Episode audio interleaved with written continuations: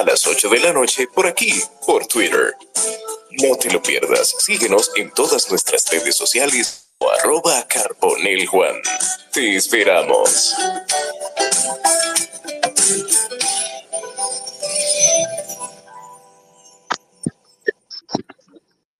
Buenas noches, bienvenidos a un capítulo más, a un espacio más del espacio de Juan Manuel Podcast, aquí en vivo, en X, en Twitter, totalmente en vivo y luego en diferido eh, la semana próxima. Eh, espero en Dios que me envíen esos audios a tiempo eh, para que esté este espacio y los demás que han pasado y los que vienen en las distintas plataformas de podcast que usted considere. Puede ser, puede ser también Apple Podcast, Google Podcast, puede ser Spotify, todas las plataformas de podcast. Usted solamente cliquea el espacio de Juan Manuel Podcast y ahí le va a salir ese icono marrón con el microfonito y las ondas. Y ese es mi espacio. Tenemos ya ciento y pico de episodios, donde del episodio 1, desde el 1 hasta el 156, usted se deleitará con distintos temas e invitados. Y hoy tengo un invitado que venía ya gestionando y amarrando que esté por acá y, qué mejor oportunidad que ahora en este tiempo de elecciones y precisamente con, el tiempo electoral o la, la, contienda electoral del 18 de febrero de las elecciones municipales y congresuales. A mi amigo y estimado Alberto Fiallo. Bienvenido, hermano.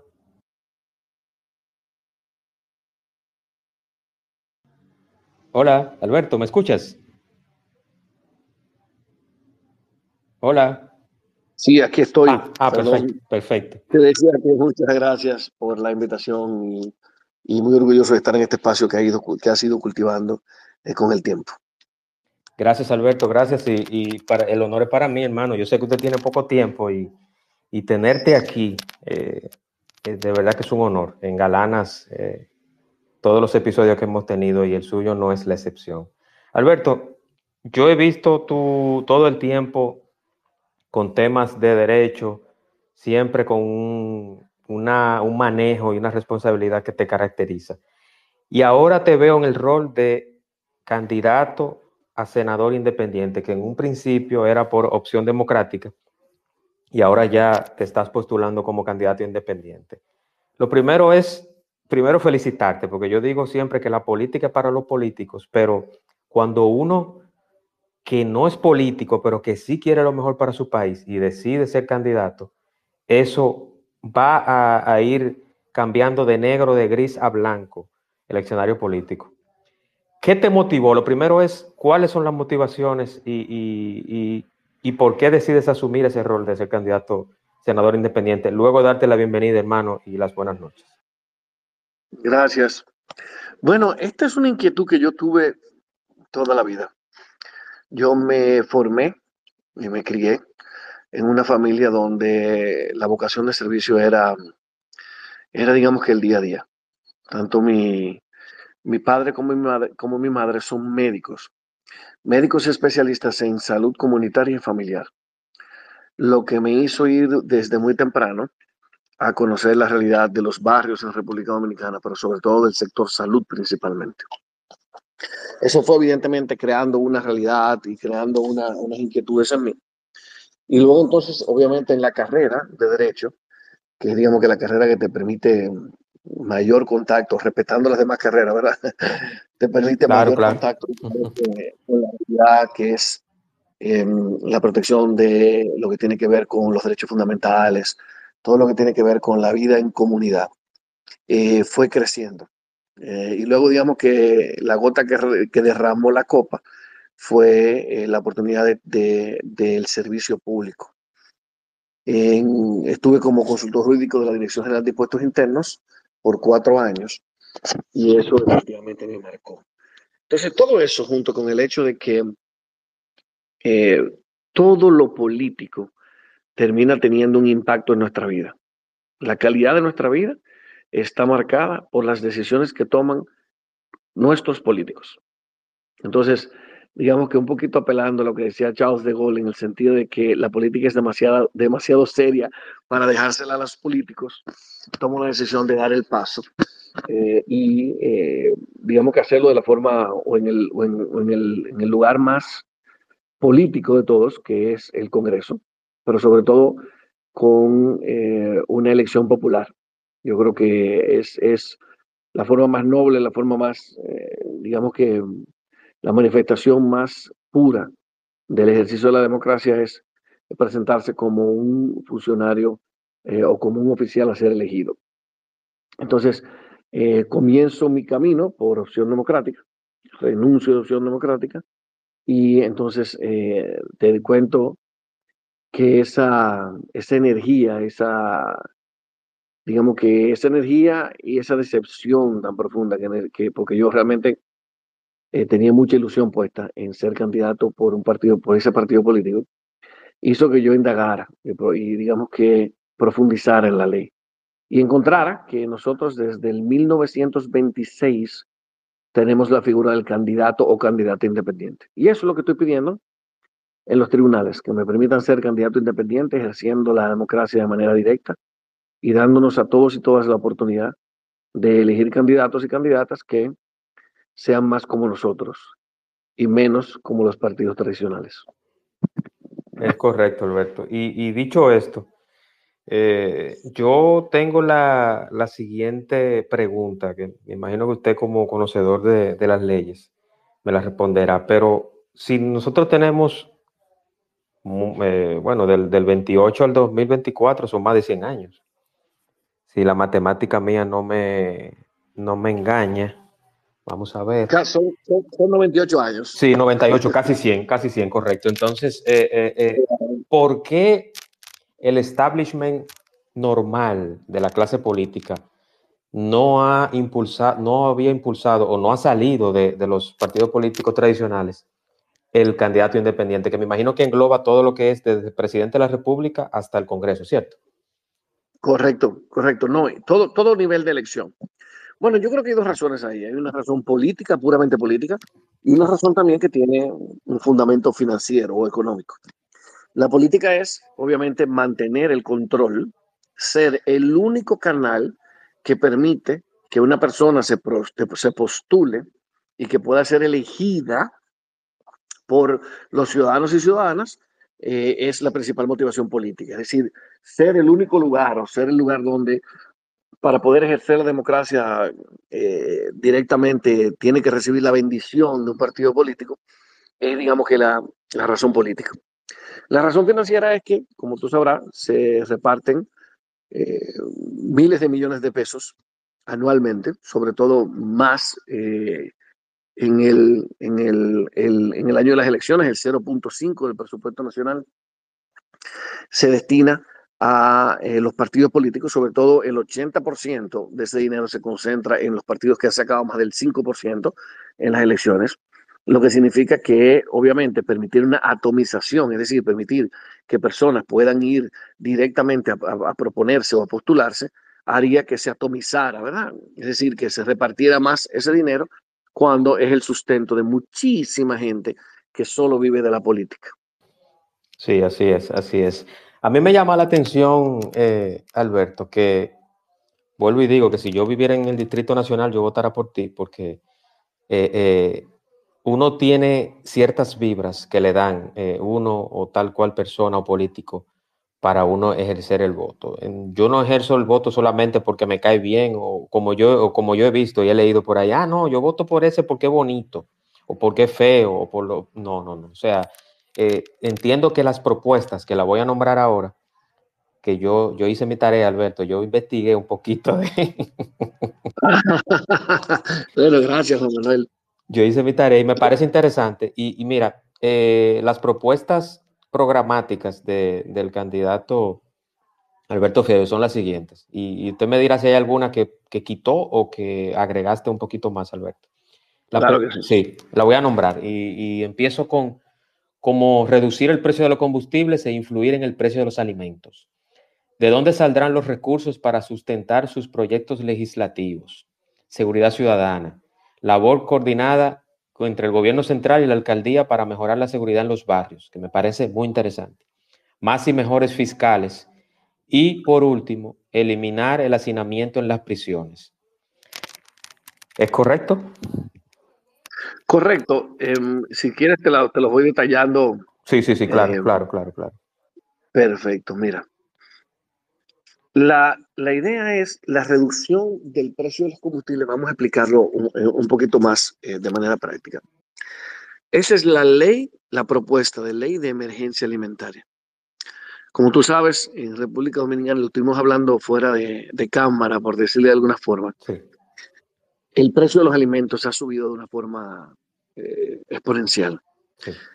Y impacta tanto a las personas más pobres, porque las transferencias que le vienen por el gobierno para eliminar, o más bien para, para paliar o para trabajar con su pobreza monetaria, eh, no les alcanza, como también afectando a la, eh, a la, eh, a la clásicamente maltratada clase media, que está, si, si podía comprarse cinco días de pechuga, Juan Manuel, ya no puede comprarse cinco días de pechuga. que no hay una forma de ver tu calidad de vida con un deterioro en, tus narices, en tus ojos, que no tener ya el dinero suficiente para comprar lo que comprabas. Entonces yo propongo que ante esta emergencia alimentaria se haga una medida provisional y efectiva que sería reducir a la mitad el precio de los impuestos a los combustibles, no los combustibles. ¿Por qué? Porque el precio de los combustibles tiene muchos componentes que nosotros no, no, no controlamos. Como por ejemplo, para tener combustible en la República Dominicana hay que importar petróleo. Ese, importar, ese petróleo se importa refinado o se refina muy poco, el que se refina a través de la refinería, lo cual conlleva un gasto también. Pero traerlo a República Dominicana conlleva un gasto. El margen de comercialización también conlleva un gasto, es decir, lo que cuesta que llegue hasta las estaciones de combustible. Entonces, todo eso son elementos que no controla el gobierno central y no controla la República Dominicana. Lo que sí controla son los 90 pesos que se le aplican de impuestos y que generan 72 mil millones de pesos, algunos 75 mil corridos millones de pesos, que son los ingresos que se generan por el impuesto a los combustibles. Entonces lo que propongo es renunciar a 32 mil 500 millones de pesos para poder hacer un subsidio focalizado contra factura. ¿Qué significa eso? Que todo lo que sea transporte público de personas, para poder abaratar el precio de los, del transporte y que la persona tenga mayor poder adquisitivo, pero también todo lo que tiene que ver con los insumos y el transporte. Eso significa, eso no solamente combustible, sino también los insumos, es decir, la, la mata, la, el pedazo de tela que se usa para amarrar la, la, funda de plátano, todo lo que sea necesario para llevar de la tierra al mercado el, el, el, el alimento, eh, en este caso esas materias primas, esos productos básicos, tendrían, estarían impactados positivamente por esta medida. Entonces, eso lograría una reducción del precio de los combustibles, pero sobre todo el precio también del transporte público, lo cual entonces haría una, eh, tendría una consecuencia directa en tener mayor acceso a los combustibles. La segunda propuesta, que también es muy importante, obviamente tú me detienes cuando tú tengas cualquier pregunta. Sí, sí, claro, claro. Es la ley para vivir sin miedo. Es una ley de seguridad ciudadana que pretende, como tú bien explicaste, eliminar el hacinamiento de las cárceles, pero un poquito más ambicioso. La idea es que podamos destinar el 10% de nuestro, nuestro presupuesto nacional, que son algunos 120 mil millones de pesos, a la seguridad ciudadana, especializado. De manera que podamos tener barrios más iluminados, con tecnología para evitar y para prevenir el crimen. Que podamos tener una respuesta que sea articulada desde el ayuntamiento y el gobierno central en la prevención del crimen, pero que aquellas personas que cayeron en las redes del sistema penal, es decir, que cometieron una infracción y que fueron apresadas, puedan tener una segunda oportunidad. Que no, que, no, que, no, que no tenga la víctima que ir a 85 audiencias, pero que tampoco tenga el imputado que tener que esperar cuatro o cinco años para que se defina su suerte. Recuerda que el 60% de nuestra población carcelaria, que son más de 25 mil personas, es, eh, está en prisión preventiva, o sea, que son inocentes y están junto con los culpables, con las personas ya declaradas culpables. Y eso entonces lo que hace que cree una distorsión en nuestro sistema. Entonces, para que eso no pase, necesitamos destinar esos recursos. Pero finalmente, en esa salida, digamos, en esa boca mm, eh, final del proceso de, de, de, una persona cuando entra en el régimen o en el sistema penal, es muy importante también que le podamos dar una segunda oportunidad. Que ese muchacho que salió hace una, hace una vuelta, como se dice popularmente, pueda recibir la oportunidad que el barrio, que la sociedad no le dio. Y eso es muy importante porque lo que hacemos es que devolvemos a la sociedad personas reformadas.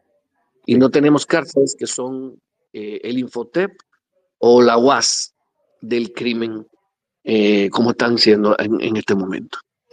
Una tercera propuesta, obviamente acuérdate que tú me puedes hacer preguntas en cualquier momento, sí. inclusive. Sí, tengo, tengo, tengo una pregunta ahí con el tema de, la, de, las, de, la, de, las, sí, de las cárceles, Alberto. Yo, yo inclusive te he escuchado, te he visto en programas como 12 y 2, eh, en este caso de radio, pero en el show de mediodía, cuando te han llevado para casos específicos del tema de la reinserción social de los ex eh, presidiarios. Entonces, eh, por ejemplo, que es algo que yo, eh, esos, esas personas que están convictas o condenadas por crímenes, por ejemplo, ese crimen atroz que, que, que se hizo viral o se eh, mediatizó esta mañana del, del, del señor que, que, a, su, a su hijastra la violó, que la mató a través de esa violación. Yo digo, y mucha gente piensa que no se, que no se regenera, no se pueden reinsertar una persona que haga un crimen de esa magnitud. Entonces, es en sentido general o también se incluirán los que trafican con drogas, los que hacen asesinatos, los que violan? Mira, esa es una pregunta excelente. Porque me permite. Y perdona que te interrumpa, eh, perdona que te interrumpa, Alberto. ¿Tú sabes por qué yo claro. lo digo? Porque, porque yo digo, concho, eh, ese tipo de gente no va a salir reformada de la cárcel porque están tan podridos que los impuestos de Alberto, lo de los míos, lo de Miguel, lo de Carolyn, lo de Héctor. Le vamos a pagar a esa gente para que tengan una cárcel. Entonces, ese es como, como la duda que tengo y usted yo sé que me la va a aclarar. Sí, a mí me parece muy válida la, la, la preocupación. Eh, y sobre todo eh, el cuestionamiento. Yo, yo, yo te agradezco mucho porque recuerda, recuerda que las propuestas son el resultado de la observación que he tenido de lo que me preocupa y lo que nos preocupa a todos y todas. Y siempre son alimentables, como cualquier propuesta humana. Entonces, esas preguntas, como la tuya, me permiten obviamente ir deslindando, es decir, explicando cómo ocurre. Mira, una persona que cometa un crimen tan atroz eh, como el de la señora que también, para citar otro ejemplo, que, que mató a golpes al niño eh, y que la pareja se determinó que el niño tenía varios, eh, digamos, heridas punzantes. Son personas que cometen un crimen con una saña y con una, eh, digamos que con una crueldad tal que ciertamente a todas luces, y obviamente de demostrarse que lo cometieron, son personas con una psicopatología. Entonces, para esos casos, lo que se propone es que esas personas puedan estar recluidas de manera permanente, porque evidentemente la psicopatología que tienen, es decir, el, daño mental que tienen esa persona no es reparable. Es pero eso lo tiene que determinar un psiquiatra, ¿eh? eso no lo determina un juez. El juez tiene que auxiliarse en un psiquiatra. Si hay una persona que tiene una deficiencia mental o una psicopatología tal, debe estar recluida por siempre en un hospital psiquiátrico.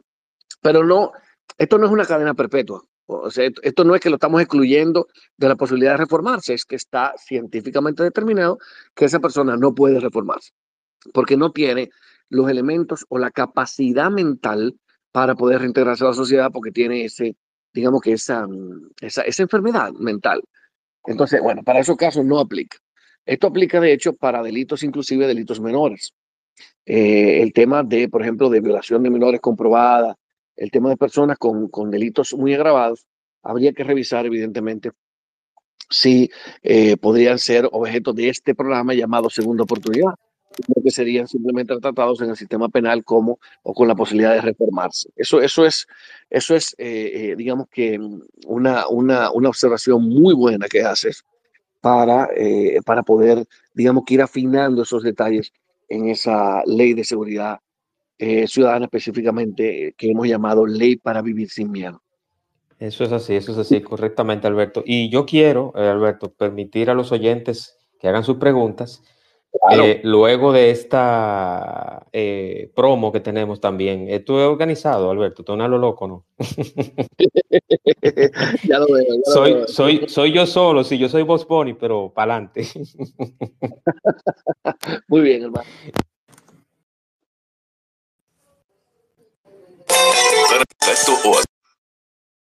Escríbenos el privado en arroba carbonel Juan. El espacio de Juan Manuel. Así como lo escucharon, pueden escribir al privado y también, y también aprovechar y levantar la manita de manera organizada, como siempre nos acostumbran en este espacio para hacer sus preguntas. Eh, este es el momento.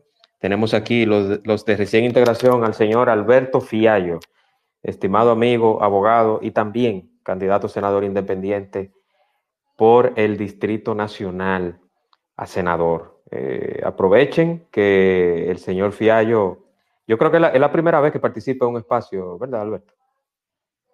Es la primera vez que participo en un espacio de ex. La verdad que me pareció genial y primera vez que estoy contigo, Juan Manuel. Me siento muy, muy cómodo.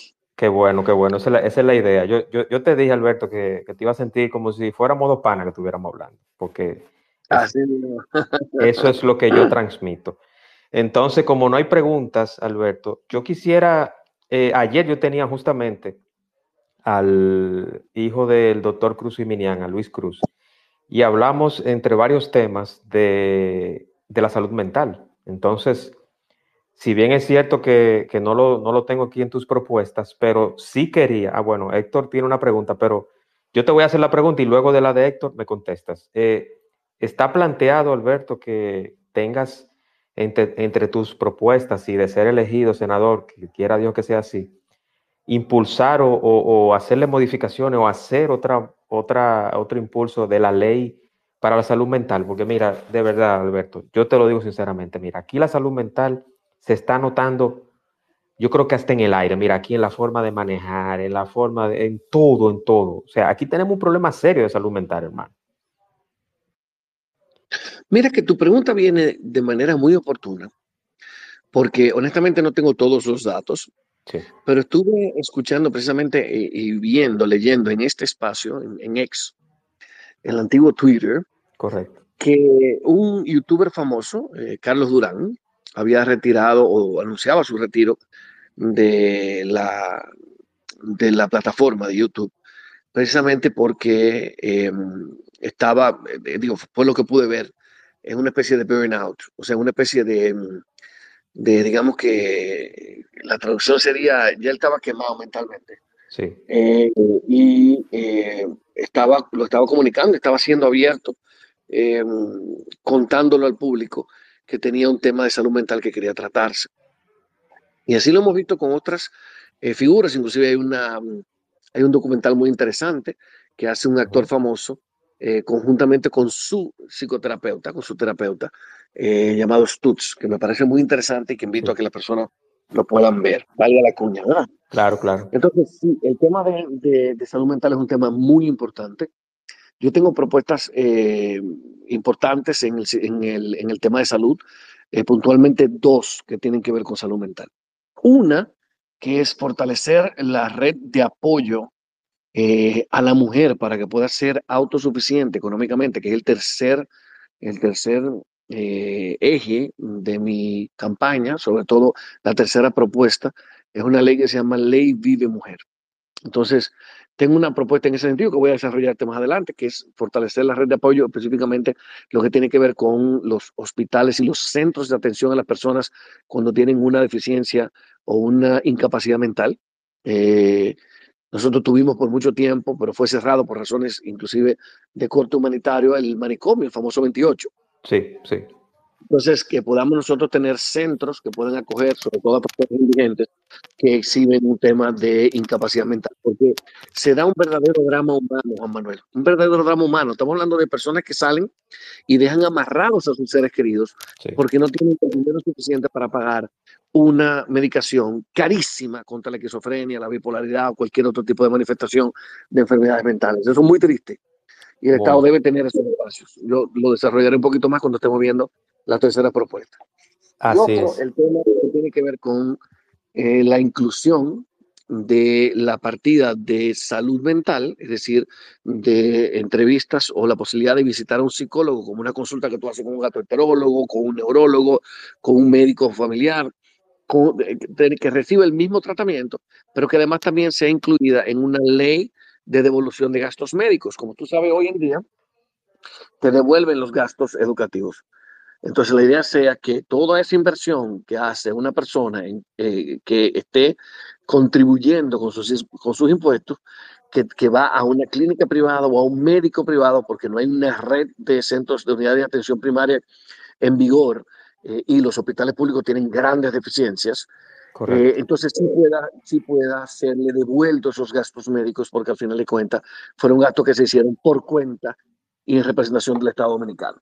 O sea, que la inclusión de la salud mental o de los temas de la posibilidad de recibir terapias o consultas en psicología eh, debe ser incluido en el catálogo de servicios de la seguridad social, pero sobre todo debe ser incluido en los gastos que se devolverían a las personas. De esta forma no habría una carga adicional para el ciudadano o ciudadana que pretende buscar ayuda, que pretende, ya que ya, ya por sí eso es difícil, imagínate tú tener que pagar 4, 5 mil, 6 mil pesos por una consulta. No, y que, y que, y que un doctor de, y que un psicólogo, un terapeuta, Alberto, de unos cuartos, de un dinero.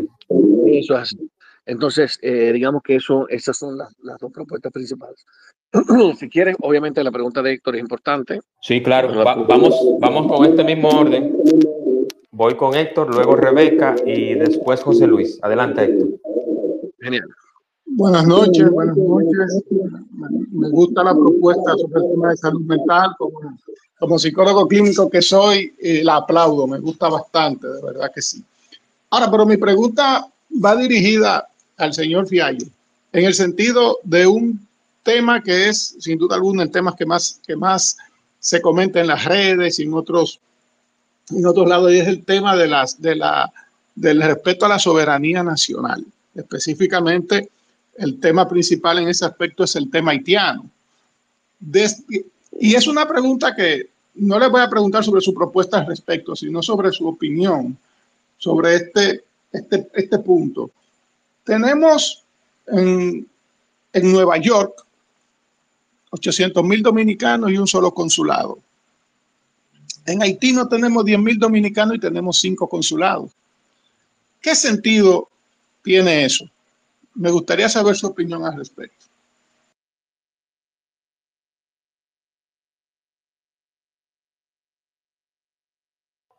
Hola Alberto, ¿escuchas? Ah, perdón, esto me, sí. perdón, que esto me, de alguna forma desactiva el teléfono, perdón, el micrófono. Decía, le daba las gracias a Héctor por, por permitirme eh, responderle la pregunta y por tener la apertura de, comunicarme cómo se siente con la propuesta sobre salud mental, pero también tener la, apertura de, de, preguntarme directamente sobre cualquier tema. Mis opiniones, eh, mis opiniones siempre se van, en la medida de lo posible, Héctor, se van a convertir en propuestas, porque eh, no tengo duda de que voy a ser favorecido con el voto, que estaremos en el Congreso legislando y todo lo que preocupa a, los, constituyentes, es decir, a las personas que votan y que las personas que representamos y a los que no nos votaron también, eh, son temas que son objeto de ley. Mi posición sobre el tema haitiano, y me voy a ir al, al meollo del asunto, es simplemente la aplicación de la ley. Nosotros tenemos una ley general de migración que establece cuáles son los requisitos para que cualquier extranjero, sea haitiano, italiano, dominicano, perdón, eh, em, eh, esté en nuestro territorio. El que no esté en cumplimiento con la ley migratoria tiene que volver a su país. Eso es así. Ahora, obviamente todo esto respetando los derechos humanos, pero usted no puede estar en un país donde usted no ha sido invitado. Y eso aplica a los haitianos. Ahora, yo sí creo que nosotros tenemos que tener, nosotros tenemos que dar un paso adelante. Es decir, nosotros tenemos que tener una propuesta sincera, Héctor. ¿Por qué? Porque nosotros tenemos una población que en general tiene cierto nivel de aprensión y preocupación con el tema de la presencia de los haitianos. Pero por el otro lado tenemos una economía, específicamente la parte agrícola y la parte de la construcción, que depende prácticamente de la mano de obra haitiana.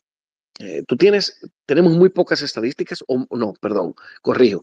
Tenemos estadísticas de varios sectores que son contradictorias. Tenemos, por ejemplo, una encuesta, nacional de inmigrantes, tanto del 2012 como del 2017, que dice que la mano de obra haitiana en el sector construcción es un 25%, pero tenemos otras estadísticas hechas por los mismos empresarios de la construcción donde dice que puede ser un 75%. Lo que quiero decirte con esto es que lo primero que nosotros tenemos que saber es cuántos haitianos necesitamos para sostener el sector agrícola y el sector construcción. Para establecer cuotas, así mismo como los Estados Unidos establece cuotas de visas y establece cuotas de visas, sobre todo visas de trabajo, nosotros tenemos el mismo derecho, como hacen cualquier otro país, a tener unas cuotas. Ok, en República Dominicana se necesitan 250 mil haitianos para trabajar en el sector agrícola y en el sector construcción, bueno, esa es la cantidad de cuotas que vamos a tener. Si hay 300 mil, se tienen que ir 50. Si hay 260, se tienen que ir 10. Eso es claro y sencillo y no tiene que ver para nada con ningún tipo de situación o de reacción o de opinión hacia los haitianos. Eso es simplemente cumplimiento de la ley y, digamos que, institucionalidad. Con lo que tú dices, déjame corregirte, por favor. Nosotros tenemos más de dos millones y medio de dominicanos en el territorio de los Estados Unidos y en Nueva York tenemos más, más de un millón. O sea que eh, la población general de República de fuera son algunos cuatro millones, que son un poquito más del 25%, ahora con el 30% de la cantidad de dominicanos que tenemos en República Dominicana. Ya podemos decidir una elección, podemos decidir una elección. No, por supuesto, eso es así. Nosotros somos la segunda o tercera fuerza de, de, de, impacto y de influencia en, los, en el estado de Nueva York, sin duda. Eh, eh, eh, al día de hoy. Eso es así. Por eso veíamos que había una actividad en la Casa Blanca dedicada a la dominicanidad, si no lo han visto en las redes. Entonces, para seguir con la pregunta de Héctor, no, quiero tampoco abrumarte ni, ni, ni, tomar mucho tiempo, pero me parece que es muy importante tu pregunta, Héctor. también yo creo que lo que decías a la presencia de consulados haitianos, perdón, dominicanos en Haití, yo sí sabía que había uno en Juanamé y había uno en Puerto Príncipe. No sabía que había cinco. Voy a, te prometo que indago con mayor profundidad, pero eh, ciertamente eh, yo creo que tiene que ver la cantidad de consulados eh, racional que permita, obviamente, que, que digamos, que, puedan operar, pero que tampoco sea una, una sobrepoblación de, de consulados, porque eso no se justifica. Eso es así. Y de hecho, también creo que nosotros tenemos un reto pendiente y que no ha sido efectivo como nosotros hubiéramos esperado la participación de nuestro consulado, no solamente en Haití, sino también nuestro consulado en el exterior.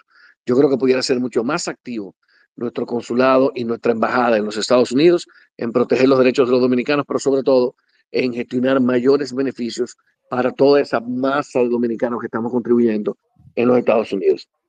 Yo espero que con eso haya respondido eh, tu respuesta, Héctor. Respondido. Sí, me parece que sí. Eh, Rebeca, bienvenida. Puedes activar su micrófono. Adelante. Eh, muy buenas noches. Para mí es un placer y me acabo de enterar de este espacio. Eh, y felicito a Alberto por su decisión de postularse para como candidato. Hay dos cosas cortas. Una, me preocupa sobremanera que en nuestro país después de que una persona deja de ser útil en el aspecto laboral, esta persona sea sacada del seguro médico, o sea, no tiene seguro. O sea, usted deja de pagar la seguridad social e inmediatamente usted pasa a no tener seguro cuando más lo necesita una persona, que es cuando entra ya en la vejez y que muchas veces está ya con situaciones de enfermedades que necesitan una medicación eh, regular, diaria. Entonces, eh, de llegar usted, eh, cuando llegue usted allí, me gustaría que tomara eso en consideración y ver cómo se pudiera legislar en favor de las personas envejecientes. Por el otro lado, em, eh, eh, le escuché sobre la respuesta que le dio a la persona anterior sobre eh, las cifras de dominicanos en el exterior comparándolo con las cifras de los haitianos en República Dominicana. Le quiero recordar que los Estados Unidos tiene 300 y pico de millones de personas. eh, dos millones es algo que no es ni siquiera un porcentaje que pudiéramos considerarlo significativo. Sin embargo, eh, en República Dominicana, mal contados y por una encuesta totalmente amañada, eh, dicen que son menos de 800 mil. Yo creo yo, precisamente hoy, yo regreso del campo y yo puedo ver que eso es, obviamente, tiene, eso no es cierto. Entonces, ¿Cuántos haitianos hay en República Dominicana? O sea, estamos hablando que vamos a tomar esa cifra, los 800 mil, pero apenas los dominicanos somos 10 millones. Estamos hablando ya de una cifra significativa. Y en nuestros hospitales se le está dando eh, prioridad a las personas haitianas por encima de las dominicanas. En las escuelas se les está dando prioridad a los niños haitianos, principalmente en la tanda extendida. Y somos tan buenos nosotros los dominicanos que mandamos informes a la ONU sobre cómo nosotros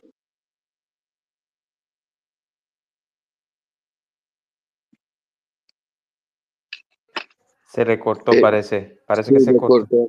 Sí, parece que se cortó. Eh, Rebeca se cortó. Doña Rebeca, no le, no le escuchamos, está frisada. Vamos, déjame quitarle el micrófono para ver entonces si, si quizás es un tema de internet o de comunicación. No, pero puede salir y entrar, tal vez, porque ella parece que no estuviera hablando. Sí, exacto, exacto. No, ya, ya aparece. No, yo le quité el micrófono para que nuevamente lo solicite.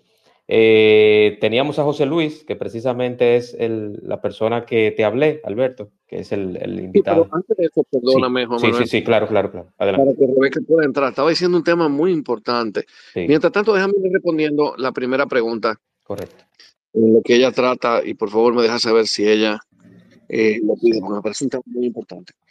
Eh, comenzando por el último tema, eh, sí, eh, eh, eh, el tema hay que como digo, es un tema que, requiere, digamos, que de un tratamiento, pero yo creo, Rebeca y, los demás, que tenemos que tener una conversación seria.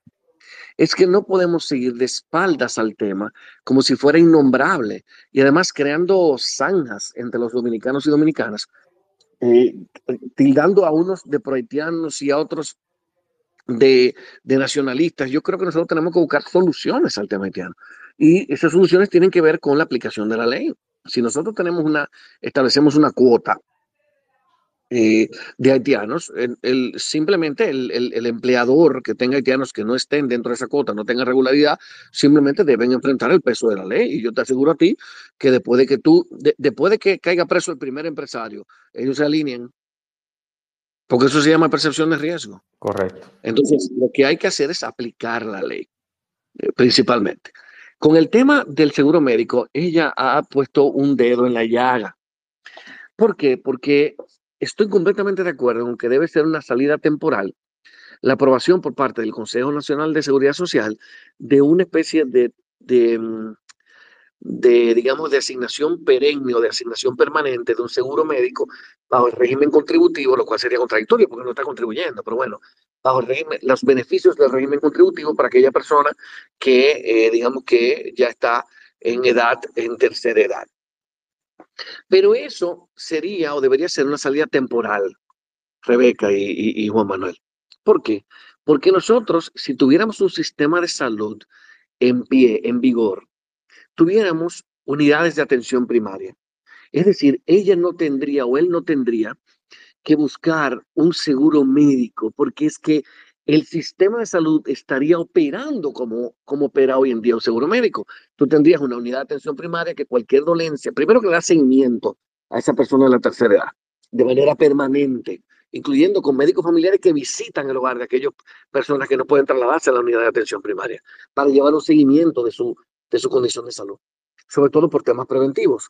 Pero cuando, ten, cuando vaya desarrollando cualquier tipo de patología, cualquier tipo de enfermedad propio de la edad, entonces que pueda ser inmediatamente dirigido, referido a especialistas pagados por el Estado, no sobrecargados, no, no pagados a 100 pesos la consulta, sino que sean pagados de manera digna, en la misma forma en la que se comporta el sector privado.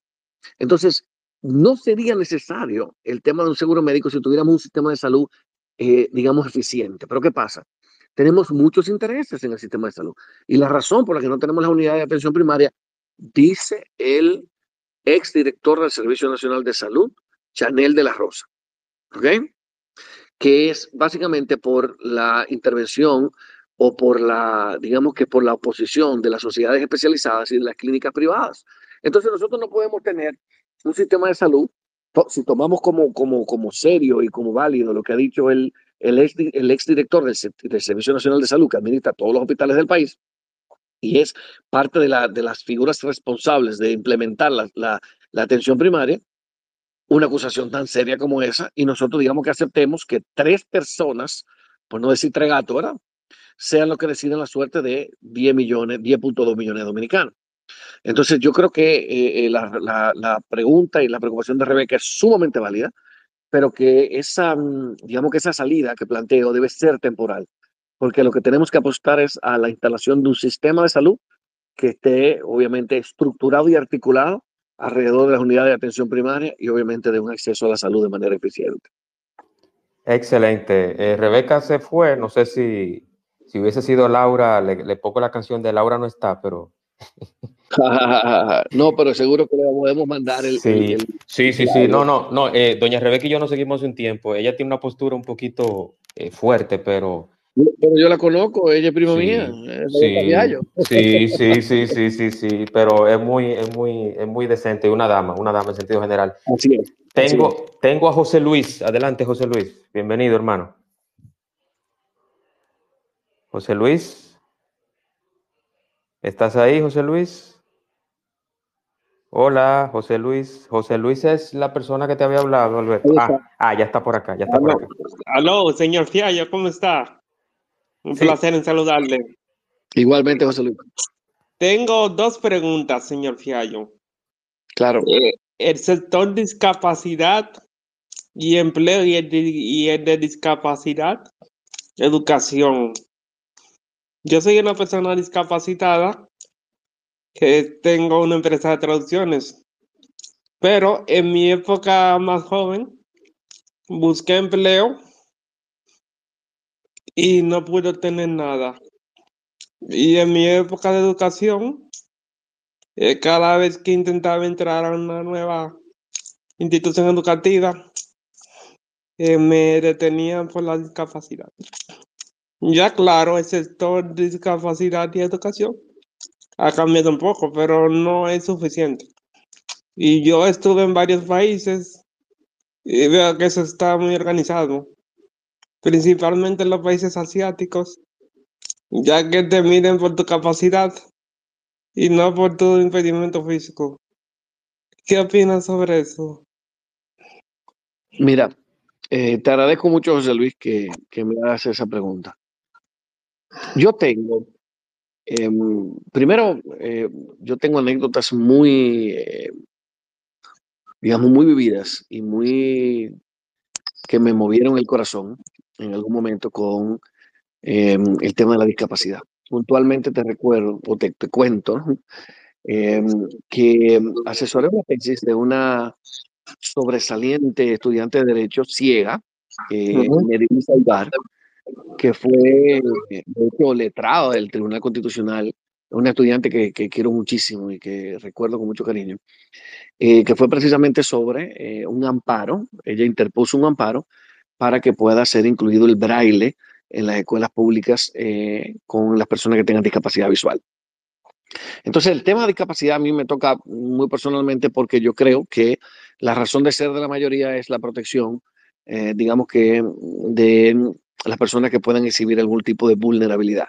No, no, no, no para tratarlos como víctimas, sino para que tengan las herramientas suficientes para integrarse al proceso productivo y puedan ser autosuficientes. O sea que eh, eh, tengo, la, tu pregunta me, me, me llega mucho eh, y obviamente es algo que está muy pendiente en mi, en mi pensamiento, pero también en mis propuestas. Puntualmente, en la ley Vive Mujer, eh, que espero que me dé tiempo de desarrollar más adelante, también en la, el fortalecimiento de la red de apoyo a la mujer, se establece la importancia de que hayan centros de eh, donde puedan aquellas personas que tengan una discapacidad que sea que pueda ser objeto de terapia eh, que puedan recibir esa terapia. Y aquellas personas que tienen eh, discapacidad que pueda ser una discapacidad que no está sujeta a terapia, que puedan ser, entonces pueden encontrar un espacio de oficio, una especie de infotep para formación, pero también infotep práctico, de manera que también puedan en ese espacio tener un lugar de trabajo. Yo creo que eso sería muy importante, pero sobre todo me va a liberar a esa mujer que está a la que le está confiada el cuidado de su hijo o de su hija que tiene una discapacidad, va a permitir que el Estado se encargue, que esté en manos, digamos, de especialistas en ese sentido, pero que la mujer también pueda salir a trabajar para poder hacer su propio sustento. Digamos que ahí hay un, lo que los americanos llaman un win-win, un ganar-ganar. Entonces, eh, también, obviamente, la implementación de esas cuotas previstas por la Ley General de Discapacidad, eh, que yo eh, honestamente los últimos, algunos, fue hace algunos dos años o tres años que estuve revisando las estadísticas de implementación y estaban muy bajitas. Tú me podrás orientar mucho mejor cómo están hoy en día las estadísticas de implementación de la Ley General de Discapacidad en cuanto a las cuotas que se deben crear tanto en el sector privado como en el sector público eh, sin hablar obviamente del tema de acceso, sobre todo a las personas que tienen eh, discapacidad o que tienen movilidad reducida. O sea que sí, eh, de hecho la discapacidad está muy pendiente, no solamente en mi propuesta, sino mucho más, mucho más importante en mis pensamientos. ¿Contestado, José Luis? Parece que sí, está por ahí. Eh, para los oyentes que están por acá, José Luis será el invitado del, último espacio de hoy. Y José Luis es políglota. José Luis habla ocho idiomas. Eh, lamentablemente nació con una parálisis cerebral, eh, pero es, no deja de ser una persona inteligente, capaz y sobre todo lleno de buena fe y de amor. Yo le tengo mucho aprecio a José Luis. Eh, él lo sabe, hemos hablado en privado y, y lo motivé para hacer este, este espacio para que él cuente su historia y sirva de motivación a las personas que quizás teniéndolo todo no muestran ni el interés ni quieren ir más allá. Y José, sí, José Luis, José Luis, teniendo esa dificultad, fíjense cómo habla ocho idiomas a la perfección, es intérprete, tiene su empresa y además de eso va por un noveno idioma que es el serbio. José Luis, eh, me oh, adelanté, me, me, adelanté, pero no, no, me aguanté la emoción. no, y, está escribiendo un libro, y está escribiendo un libro, o sea que ya usted se puede imaginar. Qué bendición, qué bendición. me eh, encantaría conocerlo personalmente, José Luis. ¿eh? Si tú pudieras hacer el, el, el, digamos que el puente para conocerlo personalmente, me encantaría. Claro que sí, claro que sí, cuenta con eso, cuenta con eso, hermano, cuenta con eso. Yo te voy a, vamos a compartir números y vamos a, Vamos a hacer eso. Eh, aunque sea a la distancia, ustedes me mandan un videito. Mira, Juan Manuel, aquí estoy con José Luis. Claro, papá. Mándamelo, mándamelo, que yo tengo tiempo que no lloro. Dale, dale. Y eso es terapéutico. Eso es terapéutico. Sí, sí, sí, sí, sí, sí, definitivamente. Alberto, ya estamos finalizando, pero yo quiero, antes de finalizar, precisamente como mencionaste lo de la ley o el artículo eh, sobre la mujer, o que tiene unos aspectos sobre la mujer. Yo quiero que, me detalles un poquito más y, al final, y al final eh, que me que des un mensaje a la, al electorado, a las personas que por qué deben de votar por ti. Lógicamente, cuando ya todo esté ok con tu candidatura, que espero en Dios que se hace. Gracias, hermano. Bueno, sí, eh, la ley Vive Mujer, eh, como ya hemos visto, pretende fortalecer toda la red de apoyo a la mujer a la que se le está confiado el cuidado de los niños, de los ancianos, de las personas con discapacidad, de los enfermos y hasta del marido cuando le da una gripecita, ¿verdad? Sí, sí. Es, es, es, para liberarla un poco de esa obligación del cuidado. Pero aquella mujer que no pueda, porque tiene un niño, por ejemplo, con un autismo muy severo, eh, y que tenga que, digamos, que tener, quedarse en la casa con el cuidado de ese miembro de la familia reciba una transferencia directa por parte del Estado. ¿Por qué? Porque ella se convierte en servidora pública, Juan Manuel. No es porque ella haya que regalarle nada, sino porque ella le está haciendo un servicio al Estado. Porque la Constitución reclama que el Estado es el responsable del cuidado de la tercera, de la tercera edad, de la infancia. Entonces, ella, cuando está cuidando a sus hijos, le está quitando una carga económica al Estado que el Estado debe reconocer y debe pagar.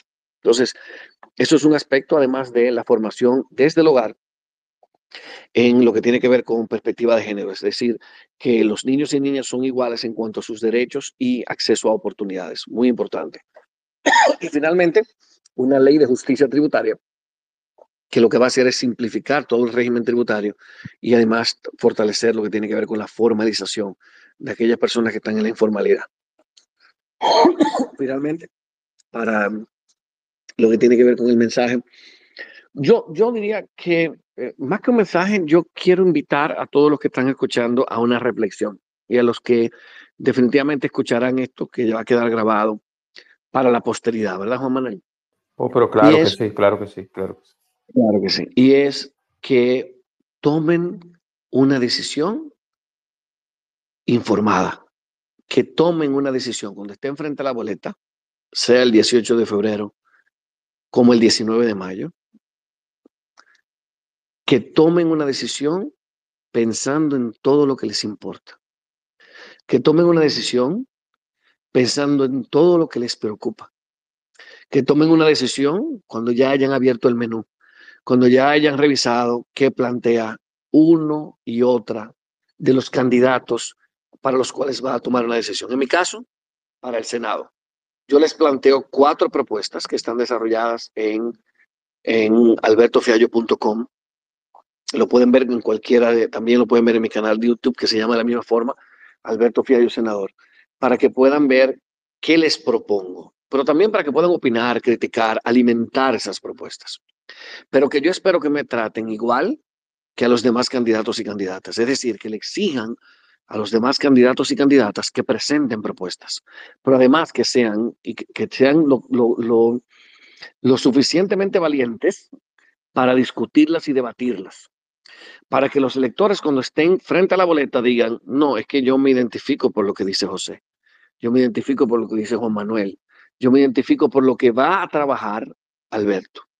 En mi caso hay una garantía adicional y es que yo no respondo a ningún partido político ni a ningún grupo económico. Al día de hoy, todo lo que he gastado, al día de hoy, ¿eh? Pues yo espero que habrá donantes en algún momento, ¿verdad, Juan Manuel? Claro que sí, claro que sí. Si no, hacemos un GoFundMe. Así mismo, al día de hoy, yo todo lo que he gastado es Eh, y eso me da una sensación y una, y una propuesta de independencia que no tienen los demás, las demás ofertas en el, en el mercado electoral. Entonces yo creo que es una buena oportunidad, primero de mandarle un mensaje al sistema de partido, la forma en la que nuestros partidos ven la política de manera tradicional, pero también una buena oportunidad de darse una nueva oportunidad, una mirada fresca, alternativa a lo que hemos estado viendo y viviendo en los últimos años. No un antisistema, no un antipartido, sino una mirada diferente y fresca a la política tradicional. No, y, agregar algo, y agregar algo también ahí, Alberto, que eh, y haciendo una especie de, de, PR, como dicen ahora en las redes y en los programas, eh, tú no eres, usted no es, eh, para no tutearte, porque el, prestigio lo tienes y la amistad, pero usted no es ni de izquierda, ni de centro, ni de derecha, ni de una esquina, ni nada. O sea, tus propuestas y las definiciones y, su accionar están claros. O sea, usted no tiene que, que, que decir yo soy de izquierda, yo soy de centro, yo soy de derecha, yo soy liberal, nada de eso. Eso hay que, dejarlo claro. Yo estoy de acuerdo contigo. Primero, no estoy de acuerdo contigo en que no me tuté, pero sí estoy de acuerdo contigo en que, al final de cuentas lo importante aquí son las ideas. Que el mundo es mucho más allá de etiquetas. El mundo, nuestros problemas, los retos que tiene República Dominicana son mucho más grandes que nosotros, Juan Manuel. Entonces nosotros ponernos a dedicarnos a ponernos etiquetas, no porque tú eres centro, tú eres izquierda, tú eres derecha, o tú eres progresista, o tú eres woke, o tú eres conservador. Yo creo que nada en nada contribuye a la energía y a la potencia que nosotros tenemos que ponerle a resolver los problemas imperantes en República Dominicana. Nosotros no tenemos un sistema de salud que sirva. Nosotros tenemos un sistema de educación que nuestro ministro, que tenía tres años ya en el, en el eh, perdón, con un gobierno que ya tenía tres años, el ministro tenía apenas, apenas meses, pudo decir que aquí no hemos avanzado nada en educación, a pesar de que nosotros tenemos más de 10 años dándole miles de millones de pesos a la educación. Entonces, eh, yo creo que, yo creo que eh, Aquí tenemos retos gigantes para ponernos nosotros a discutir qué es lo que, qué, qué es lo que somos o, o simplemente a agredir a una persona porque usted entienda que puede ser lo que usted llama de izquierda o de derecha. Entonces yo estoy de acuerdo contigo. Aquí hay, en mi propuesta, tú no vas a poderla encapsular, porque mis propuestas son el reflejo de el día a día, de la realidad, de lo que nos importa, la seguridad ciudadana, comer, los feminicidios, la justicia tributaria, la discapacidad, el acceso a la salud, el acceso a la educación, la migración. Todos esos son aspectos que, que no tienen, e, esos son problemas que no tienen etiqueta. No. Y tenemos que enfrentarnos a sí mismos sin etiquetas.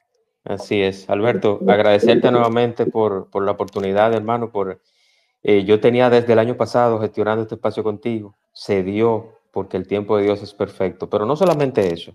Eh, voy a comprometerte, Alberto, que más adelante, ya cuando usted sea senador, porque así con la providencia divina así será, de que me des la primicia de algún proyecto de ley que esté impulsando, que esté en la Cámara. Claro que sí, de hecho, esos cuatro van de cajeta, pero yo estoy seguro que tanto tú, Juan Manuel, que eres un inquieto, que estás haciendo ciudadanía a través de este espacio, ¿eh? y te felicito por este espacio, porque esto que hace que te quita tiempo y sueño. Así y tú lo haces Eh, y todo el que hace las cosas comprometido recibe primero la gloria, la, gloria, la gloria de Dios, eso es lo primero. Y segundo, también recibe todo lo que tiene que ver con, con, con, digamos que esa carga positiva que es hacer cosas por los demás. O sea que sí, este va a ser un espacio de, de promoción, de eco, de discusión, de debate, de crítica, de alimento, de todos los proyectos que estemos presentando, sea a partir del 2024 en el Congreso, sea en cualquier otro espacio que nosotros tengamos. O sea que te agradezco mucho que lo hayas abierto para mí. Así es, gracias Alberto y, y, nuevamente te reitero el agradecimiento y toda la suerte y buena vibra del mundo. Yo creo en la ley de atracción y vamos a traer esa candidatura que sea tuya para adecentar un poquito el Congreso y, y tener eh, personas que tengan criterio y pensamiento propio y con propuestas en favor de la mayoría y no de unos pocos. Serás de los primeros que te enterará cuando me den esa sentencia a favor. amén, hermano, amén, amén. Yo sé que así será. Muchísimas gracias, Alberto, y te invito. Y hablando también de cerebros bien amueblados, como el de mi, mi amigo Alberto, eh, voy a tener en unos momentitos a José Luis, que es políglota, habla ocho idiomas. Alberto, te puedes quedar si deseas, si no, no hay problema. Yo sé que usted tiene compromisos familiares, no me voy a poner guapo. No, yo me voy a quedar un rato con José Luis y no me lo puedo perder, ¿no? Sí, sí, sí, sí. Entonces tendremos eh, en breve, voy a cambiar el título para tener a José Luis, que José Luis es una persona que yo en el poco tiempo que tengo tratándolo, le tengo mucho aprecio. Y hablaremos con José Luis el tema de su historia, pero además de eso hablaremos de Hermes Traducciones, que eso es, es su empresa eh, de traducciones. Eh, Hermes también trabaja toda el área que es de traducciones y, simultáneas y también de anime, de películas, de muñequitos, todo lo que tiene que ver con traducciones simultáneas e interpretaciones. Es un joven que tiene parálisis cerebral desde los 6, 5 años. Me parece que nació inclusive con la parálisis. Habla ocho idiomas y va por un noveno que está aprendiendo serbio.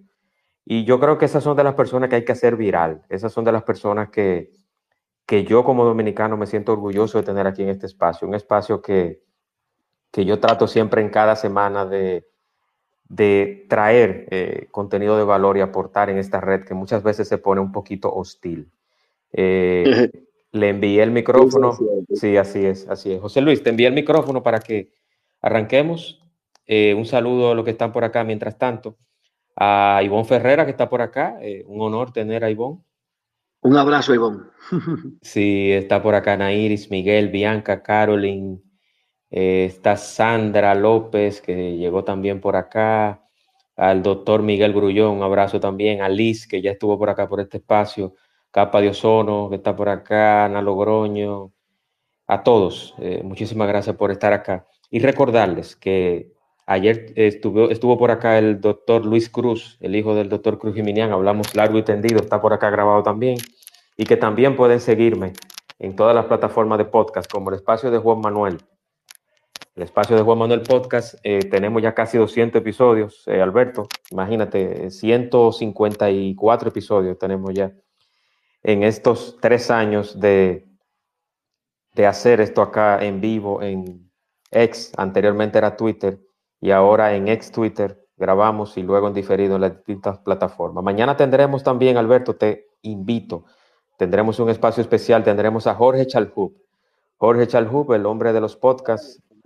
Sí, lo tendré por acá eh, como invitado. Hablaremos también de todo su crecimiento en los podcasts y también hablaremos un poquito de su, de su crecimiento eh, familiar y, y, cómo él también tiene una historia interesante de sociopolítica en las venas. Eso también hablaremos mañana con Jorge Chalhub aquí en el espacio de Juan Manuel en ex y luego en diferido en las distintas plataformas de podcast. Vamos a ver si José Luis se conecta. No se me vayan, por favor. Eh, usted sabe que José Luis tiene un, unos temas de una condición, pero él es muy fluido. Déjame, le estoy escribiendo para que esté por acá. Mientras tanto, bueno, ya me, ya me escribió. Ya me escribió, ya, ya viene ahora. Mientras tanto, también les recuerdo que la semana próxima, la semana próxima también tenemos, tendremos espacio eh, aquí en el espacio de Juan Manuel toda la semana, martes y jueves, y con excepción de algunos miércoles, salvo casos especiales. Pero la semana próxima tendremos, la semana próxima tendremos, que se lo leo inmediatamente, señores. Recuerden que yo no tengo asistente ni nada, soy yo solo, como le dije a Alberto.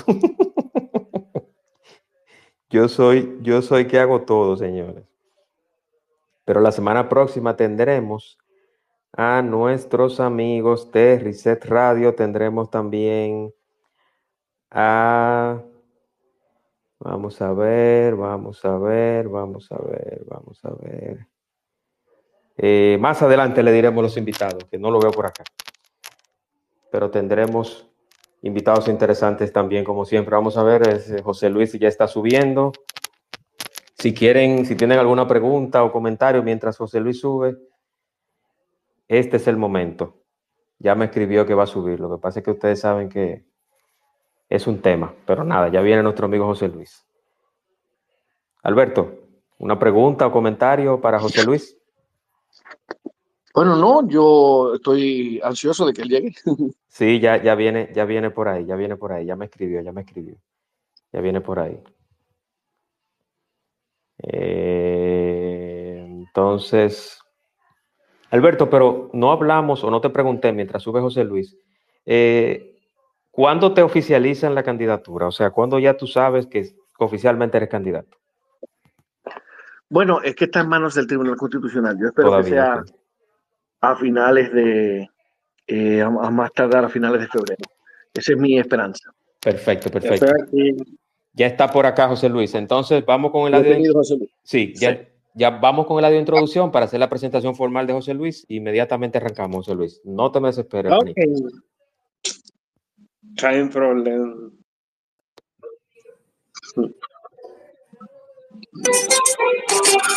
Un espacio dinámico e interactivo, donde tratamos temas muy interesantes y de crecimiento personal. Así es, el espacio de Juan Manuel. De lunes a viernes a las 8 de la noche por aquí, por Twitter. No te lo pierdas. Síguenos en todas nuestras redes sociales como arroba Carbonel Juan. Te esperamos.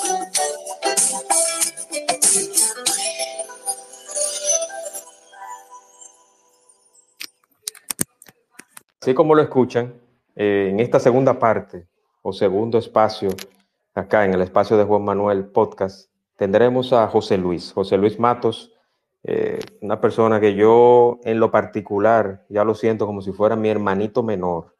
José Luis lo conocí por un programa en común que tenemos, que somos oyentes, programa de radio, Reset Radio, y ahí escuché de su historia, escuché de todo lo que él hace y lo valioso y lo, y lo importante que es conocer su historia, conocer todo lo que él ha vivido y principalmente toda esa fuerza que él tiene para seguir adelante y lo que ha logrado aún con su condición. José Luis, bienvenido, hermano. ¿Me escuchas, José Luis? Sí, Juan, te escucho. Buenas noches a todos.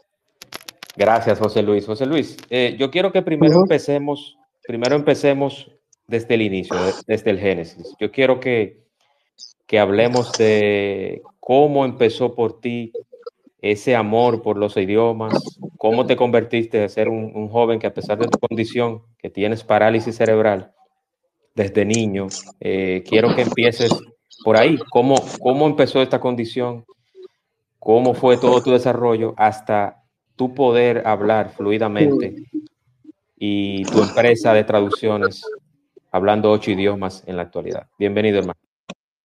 Como diría mi maestro de inglés, from the beginning. From the beginning, correcto. Bueno, primeramente yo nací en el año 84. Eh, yo tuve dos, tengo dos tíos, que uno estudió inglés y otro estudió ruso. Ellos fueron mis primeros maestros de idiomas. Este, mi tío que estudió ruso, estudió la Unión Soviética por mucho tiempo en la Guerra Fría. Y mi tío que estudió inglés, eh, estudiaba odontología en ese tiempo. Por ahí empezó mi pasión. Ellos fueron enseñándome palabritas, como buenos días, buenas tardes en todos los idiomas. Y totalmente ya como niño al fin, le fui siguiendo la corriente. Después, bueno, en mi, en mi adolescencia ya Comencé con otros idiomas como el japonés, que duré ocho años, el mandarín, el alemán, y estuve en varias instituciones así. Y cada vez fui agarrando más idiomas y más experiencias. En el área de mi empresa, bueno, yo le comuniqué al señor cuando estaba el señor que ella le hizo una pregunta, dándole de la discapacidad y el empleo. Cuando yo cumplí 18 años, yo quería buscar un empleo que estuviera con en, comunión con mis idiomas. Eh, pero lamentablemente en este país es muy difícil encontrar empleo con una discapacidad.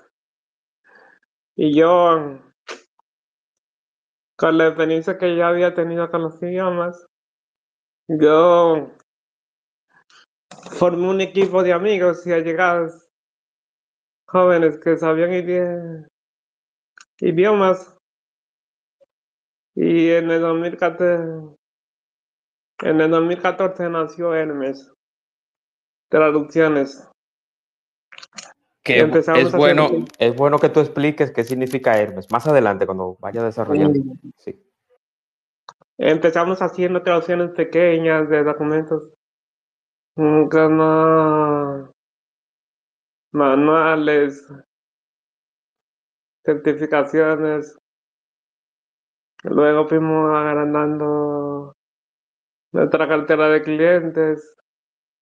Eh, nuestro primer trabajo grande fue con Intec, que ya que estudié mandarín en Intec y hemos tenido varios clientes ya.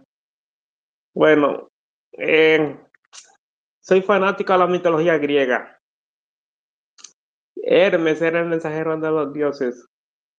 Eh, se decía que Hermes podía cruzar los tres mundos. El mundo de los dioses, el mundo humano y el inframundo. Entonces, cada traducción mm, es un mensaje. Y por eso le puse Hermes. Excelente. José Luis, eh, hay una parte de, de tu desarrollo, de tu historia. Mira, increíblemente yo nunca me había sentido nervioso o emocionado al nivel que, estoy contigo. Eh, tú sabes, tú sabes la, admiración que siento por ti y, y, que te lo he manifestado, pero yo tengo una pregunta importante que hacerte. O sea, en ese, en ese trayecto, cuando ya empezaste a, a aprender los idiomas, ¿cuál ha sido el idioma más difícil y el más fácil para ti de aprender? El más fácil fue el inglés. Pero en mi niñez todo era fácil. Sí, Hasta que, hasta que vi la magnitud de lo que estaba aprendiendo. correcto. Ya era más complicado era el mandarín. Porque el mandarín es un, idioma tonal, Sí, no es vocal. El mandarín tiene cinco tonos diferentes wow. y dependiendo del tono del significado. Por ejemplo, la palabra ma significa caballo, o significa cómo estás, o significa madre. Mm, Depende de la tonalidad. Correcto.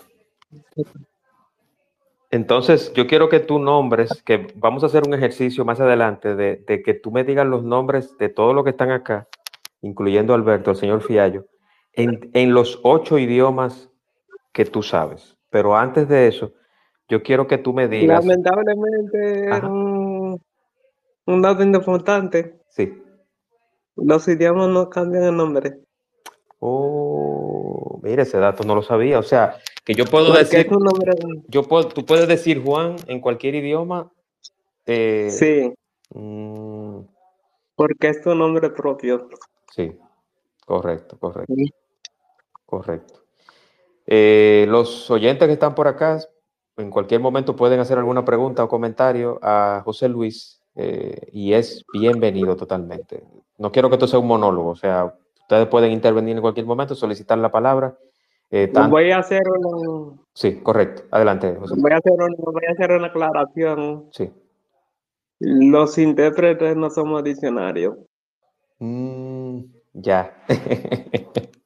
Que hay muchas personas que creen que porque tú sabes un idioma, eres un, un- eres un diccionario. Sí, Pero los idiomas tienen varios factores que para interpretar, mm, primero hay que prepararse. Eh, hay que mandar un background de lo que se va a hablar antes de interpretar. sí, Un intérprete antes de entrar a la cabina tiene que tener eh, apuntes de la conferencia, eh, de lo que se va a hablar, para tener una guía. Eh, hay personas que no saben eso porque no saben del negocio. sí, exacto, exacto, exacto. ¿Con cuáles instituciones trabaja Hermes Traducciones eh, en, en la actualidad, José Luis? Hasta ahora trabajamos para la línea hotelera mm, del Malecón, o sea, Sheraton, Intercontinental, Embajador. Mm, Hemos trabajado para instituciones públicas, con la Cámara de Diputados. Y, Mm, y te pagan, estuvimos y te pagan a tiempo, José Luis. Pagan bien, pagan bien. Sí. Si no, avísame que le damos funda por aquí, que, que se pongan al día. No, yo No. siempre, yo siempre, Ah, siempre sigo un 50% adelante. correcto, correcto. Así mismo. Hemos trabajado en- para Netflix, para varias series. Netflix, Eh, Netflix, ¿en serio? Wow. Sí. Pero tú no me habías dado esa información, José Luis. No, pero todavía. Ok, ¿cuáles, cuáles son esas series de Netflix? Una. Cabe. No puedo hablar de eso. ¿Cómo, cómo? No, no se puede hablar de eso. Ah, tiene un acuerdo de confidencialidad. Ok, ok. Sí. Ok, no, no. Tranquilo, respetamos Pero. eso. José Luis, Y hemos trabajado sí. eh, también para. También para universidades como Intec. ok, Estuvimos en la Cumbre de las Américas también mm, con, con nuestros equipos de interpretación simultánea, que ese es otro negocio de la traducción. Correcto. Y varias más. Perfecto, perfecto. He visto también que ustedes tienen como clientes a USAID, la Embajada Americana, también tienen a UNICEF. Háblame un poquito de eso. Esas instituciones son un poco quisquillosas con los datos. Sí, sí, sí. O sea que no, no, no puede hablar mucho de eso. Lo entiendo, lo entiendo. José Luis, eh, tengo aquí al doctor Miguel que quiere hacerte una pregunta o un comentario. Adelante, doctor. Bienvenido. Adelante, Miguel. Hola, Una- un saludo para todos. Alberto, que fue el primer participante, lamento no poder interactuar en este momento, pero en otro momento ya eh, podremos eh, hacerle la pregunta que, que tenía en carpeta. Pero, José Luis, eh, mi pregunta em, va en dos vertientes. La diferencia entre interpretación y traducción simultánea y cuál es el foro más importante en la cual ha estado para lo que es traducción o, intérprete en, en tu caso. Te escucho. Adelante, José Luis. ¿Escuchaste la pregunta del doctor?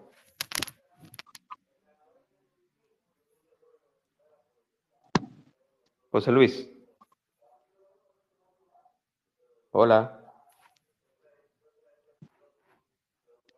Tiene el, tiene el Sí, micrófono sí, muteado. tiene, tiene el micrófono muteado, sí. José Luis, está muteado el micrófono. Tiene que quitarle, ponerlo morado. Dale al micrófono para que salga morado y puedas hablar, José Luis. Ahora sí. Bueno, traducción e interpretación no son lo mismo. Vamos a, vamos a diferenciarlo.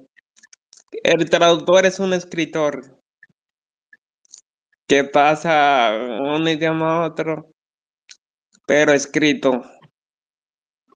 El intérprete es un orador- que pasa de un idioma a otro, pero hablado.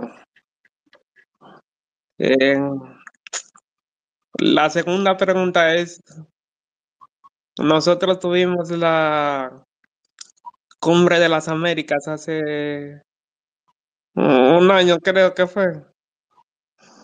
Y hasta ahora ese es el foro más importante que hemos trabajado.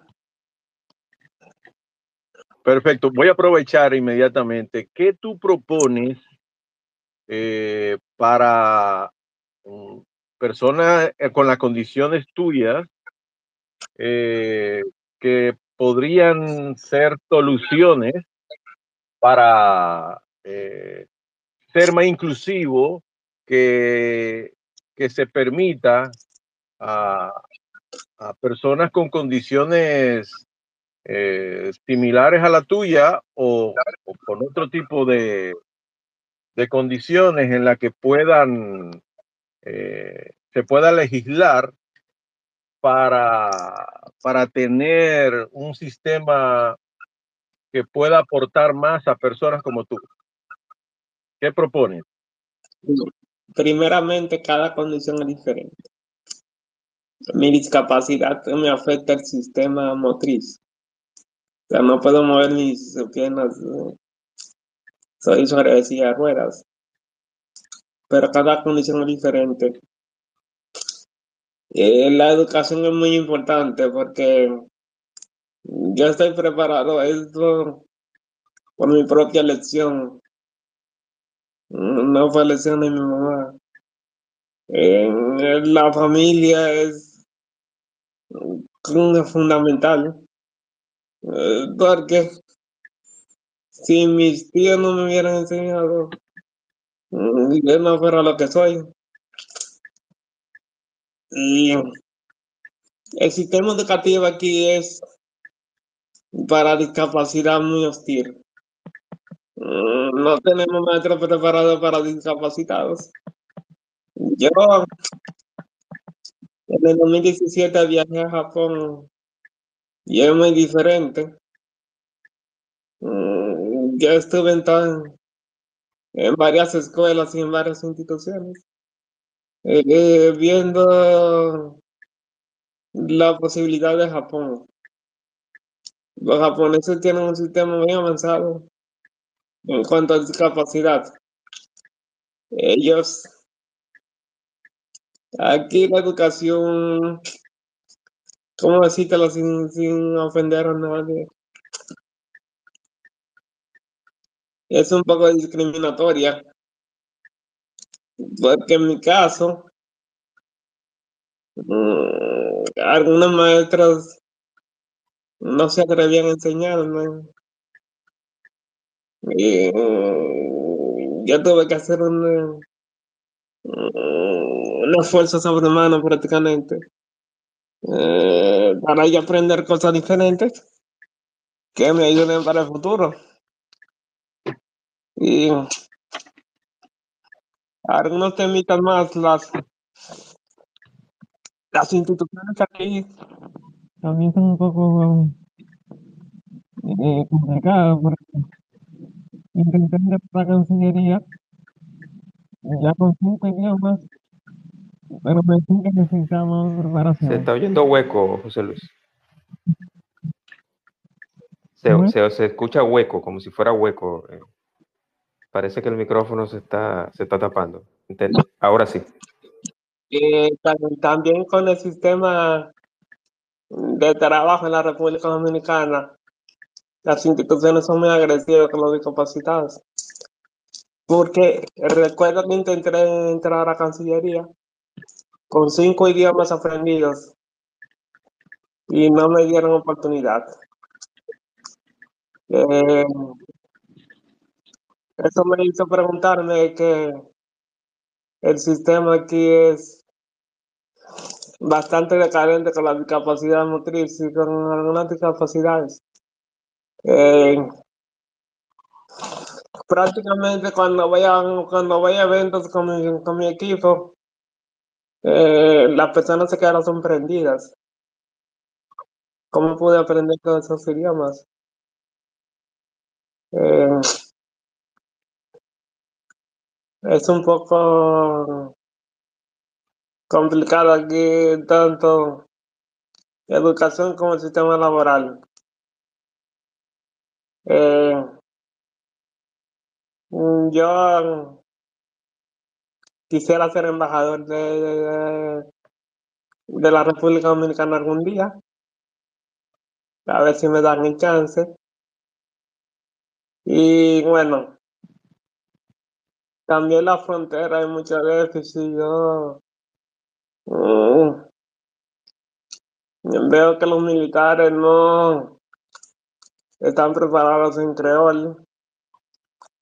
Y yo vi que en Japón, tanto el sistema migratorio, el sistema migratorio tiene preparación, tanto en coreano como en chino mandarín,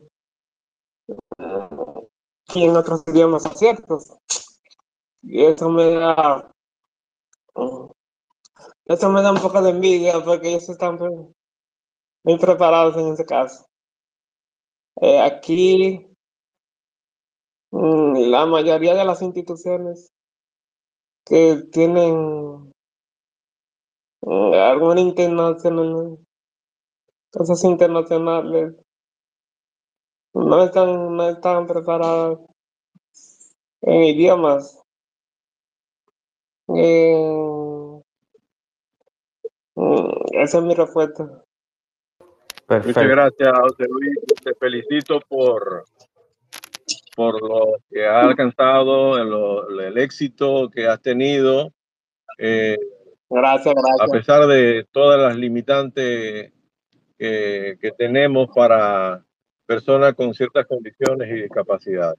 Te felicito realmente. Gracias, gracias. No, y que esa, esa felicitación sea extensiva. Yo se lo he dicho tanto en privado como, como se lo diré por acá, José Luis. Yo me siento muy orgulloso de compartir nacionalidad contigo, José Luis. Tú sabes que a pesar de que físicamente no te conozco, te tengo mucho aprecio. Hemos hablado, Gracias, hemos gracias. compartido muchas cosas, eh, tú y yo, y, y Y de verdad que me siento, me siento muy emocionado con, con este espacio contigo. ¿Alguien más tiene?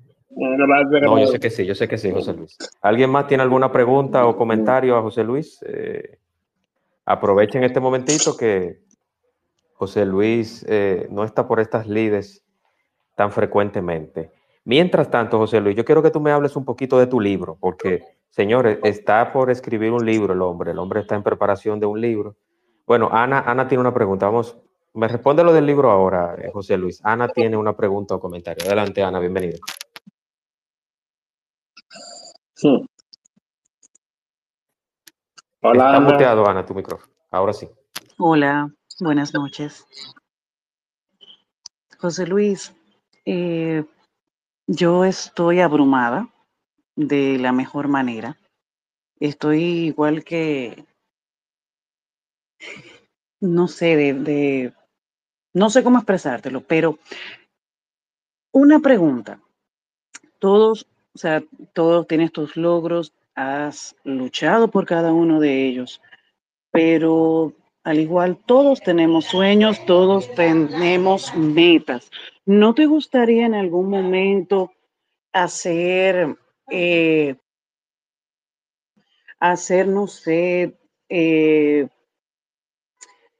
una asesoría eh, para empresas, para, eh, eh, ¿cómo te explico? Asesorar a empresas con, con relación a espacios para personas con, con discapacidad, que no sea solamente la que te dice, bueno, la rampa de la, de la silla de ruedas, no. Los pasillos en una forma correcta, oficinas de formas correctas, para que el día de mañana personas como tú puedan, tal vez, si en algún momento nuestras leyes lo permiten, tener mayor inclusión dentro de las empresas. José Luis. Bueno, aquí hay una organización japonesa que está haciendo eso. Se llama JICA.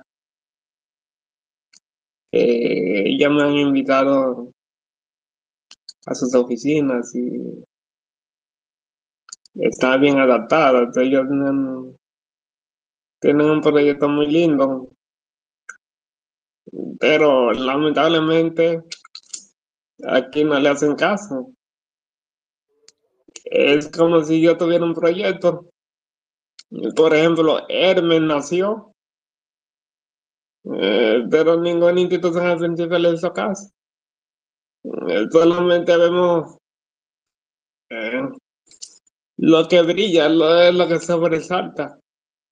Mm, eh, yo daba charlas motivacionales, pero al final soy una estrella que no tiene luz casi. Sí. Eh, Se, eh, se la- está cortando, José Luis. Eh, co- colócate cerca de, de- de la conexión a internet porque se está cortando. ahí se escucha Ahora se mejor. escucha mejor. Ahora sí, fuerte y claro, hermano. Loud loud and- Eh, loud and clear, como dicen los gringos. ¿En qué me Te quedé? quedaste sobre las instituciones que no hay apoyo. eh, la, la institución japonesa que, que da ese tipo de charlas o seminarios o congresos. Sí, ellos están en eso, se llama JICA. Lamentablemente aquí hay muchas personas que están haciendo el trabajo, pero no son virales. Que es lo que, que es lo que decía en otro espacio, lo bueno no se hace viral. Mm, queremos mm, la cosa fácil. eh, hay superhéroes aquí que se quedan en el, en el anonimato. Que no tienen un espacio donde brillar. Nosotros tenemos una nadadora que se llama Alejandra Ibar, que está ahora en un País Bajo. Eh, ella participó en los Paralímpicos. eh, hace eh, no brilló. Entonces, aquí tenemos muchas cosas que se está haciendo, pero al final lo que se hace virar es lo banal. Eh, mm, lo pasajero. Y el antivalor también. Sí. La que no tiene validez.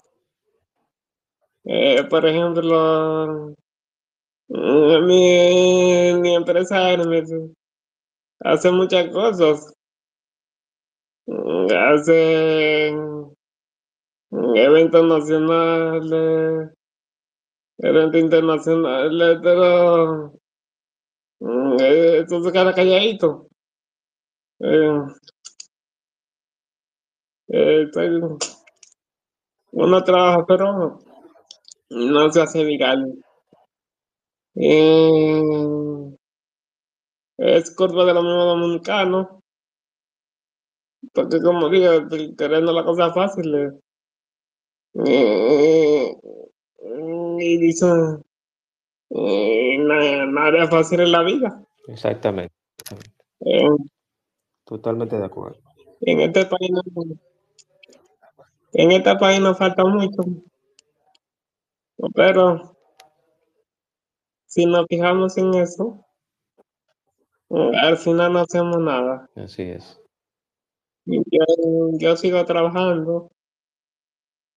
Como, como dije, eh, quisiera ser embajador de mi país algún día, eh, pero que eh, algún gobernante me dé la oportunidad, ya que también tenemos embajadores que no saben idiomas del país donde están.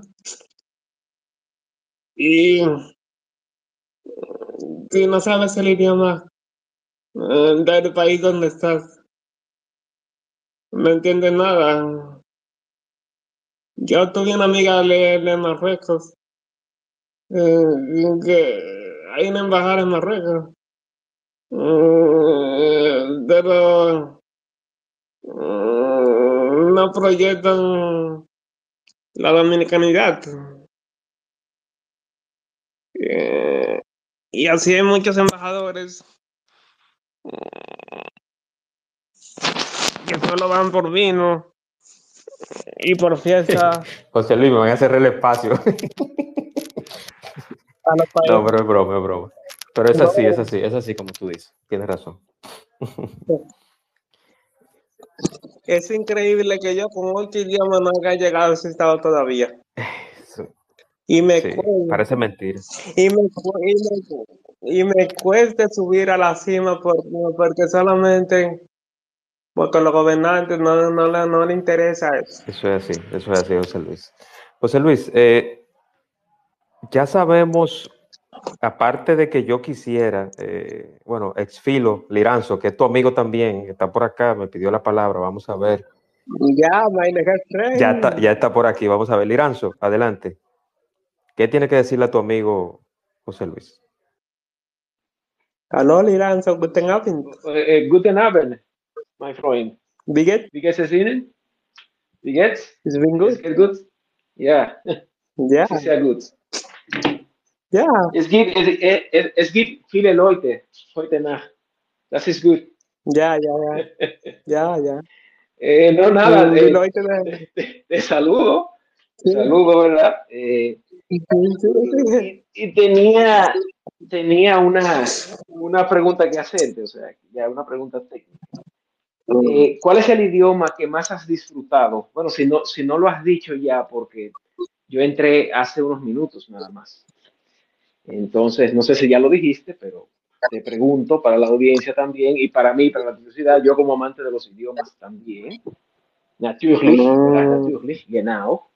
Eh, también, también te pregunto cuál, cuál es el, el que más disfrutaste aprender, el que más te gusta de los que sabes. ¿Será el japonés? Uh, eh, soy un gran fanático del anime de la cultura japonesa. Exacto, me lo imagino. Y el japonés, el japonés es mi idioma favorito entre Ah. todos. Y el que menos te gusta de los que sabes, ¿verdad? Es un, un poquito negativo ponerlo de esa manera, pero bueno, pero el que menos, ¿verdad? Te, te, te llama tanto de los que sabes.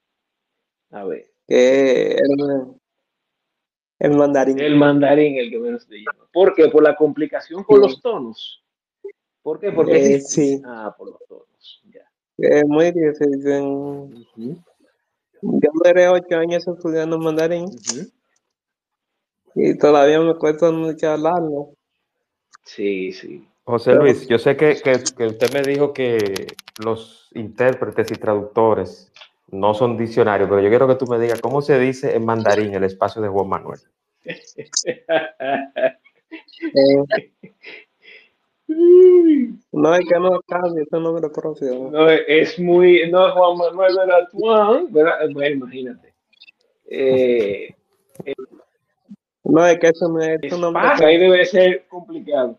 Juan Manuel, tú tienes una lata y le pones una, una- un micrófono de alta resolución a la lata que va a salir por ahí.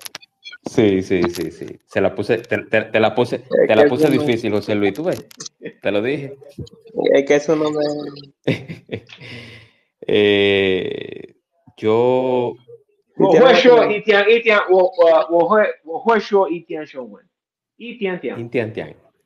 Solamente un Suena, suena, Sí, in tian tian es suena, un- suena, suena bonito, Sí, suena bonito, suena bonito el nombre en ese idioma. Mm, José Luis, Mm, eh, sabemos que ya de recién integración, voy a dar una primicia que no la das tú, pero me siento, me, me siento con el derecho de ser tu amigo, de decirlo. Tienes a una persona que va a trabajar el tema del creol en Hermes Traducciones. ¿Me puede hablar un poquito de, Ah, sí, es un, una persona llamada eh, al- Espérate que lo busco, lo busco, lo busco. Te, te- te voy a echar una mano. Te voy a echar una mano, te voy a echar una mano, te voy a echar una mano. Alfredo. Te voy a echar una mano, espera que. Llama Alfredo, sí, Alfredo. Correcto, Sí. correcto, Alfredo, Alfredo. Es un intérprete de la, es un intérprete de larga data ya. José Luis, Ya, si tú tú- manejas, manejas el creol. No, No, no lo Ese va a ser, ese va a ser el No, idioma yo- número 10 de él. Yo, yo por, ah, porque, porque vi que no tienes, no, no has estudiado el francés, ¿verdad? Tampoco. Porque es, es, es- si sabes francés, es, porque es, parecido, porque era, era un, es un idioma derivado en parte de la lengua francesa. sí, mm, yo lo hablo un poco de latín. Ah, el latín. Ya, ese yo no lo, no, lo, no lo he estudiado, el latín, ¿verdad? Pero el francés fue el, fue el que aprendí después del inglés. Ese fue el segundo que aprendí después del inglés. Pero la persona se llama Alfredo, es un intérprete de larga data. mm, Que trabaja para varias instituciones también. Muy interesante. Es un intérprete muy preparado. Así es. En- bueno, debo decir que en el equipo donde trabajo, mm, Alfredo y yo somos los más mm, viejos. Sí, tiene, tiene mucha sangre joven, eso me consta, sí, eso lo sé. que hay mucha sangre joven. Qué bueno. Y le damos la oportunidad hasta de que tenga la preparación, claro. Eh, también estamos eh, por implementar el sistema de idiomas en la extensión de la UAS en el sur. Estamos, estamos preparando eso. Sí, Yo estuve hurgando también que uno de tus clientes es eh, la MLB, Major League Baseball. Eh, ¿Eso es correcto, José Luis? Sí. Correcto, correcto. Entonces, eso está muy bien. José, José Luis, ¿cuándo terminas el libro y en qué, en qué nivel está el- tu libro? Que, y quiero que me hables un poquito de qué va a tener tu libro y a los oyentes que están por acá también. Bueno, el libro lleva por título El éxito a través de los idiomas. Yo empecé en pandemia a escribir por, eh, por un amigo llamado Riquelme Valeria, que también es políglota. Eh, el libro va un 50%. ya trato sobre mi vida, sobre los logros de los idiomas que he hecho, todos los, todos los éxitos que he tenido a través de los idiomas. Y la idea surgió, mira, yo fui a Cuba hace varios años atrás y vi un proyecto que me gustó. Ellos estaban construyendo un puerto mm, con el gobierno chino Sí. llam- llamado, llamado el Mariet. Pero a la par estaban dando chino en las escuelas primarias. Eh, Pero era China socialista, no continental, ¿cierto? Sí. sí. Ese proyecto de chino era eh, para las personas que iban a trabajar en el puerto. Eh, yo seguí en contacto con los maestros de chino de Cuba y ya cuando los niños cumplieron 18 años ya, ya se integraron mm, a trabajar en el puerto. Ah, muy bien, muy bien, muy bien.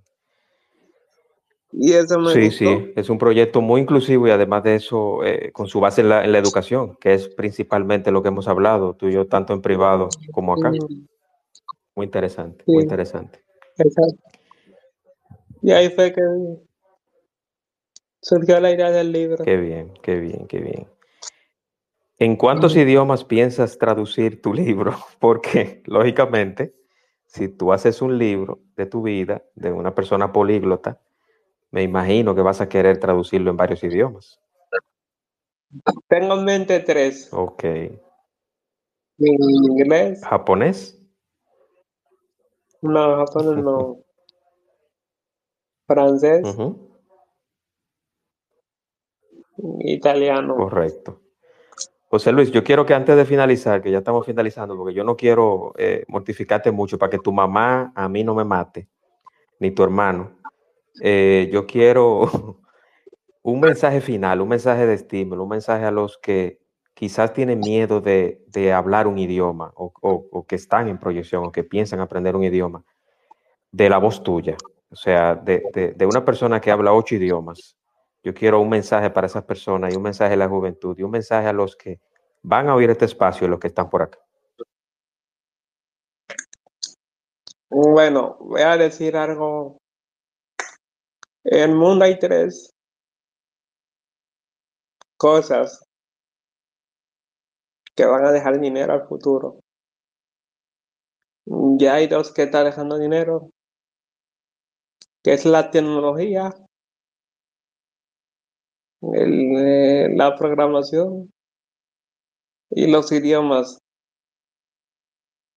Eh, Pero cada uno va a depender de un idioma. Y si tú no estás adaptado a los tiempos, te vas a quedar desfasado, lame- lamentablemente.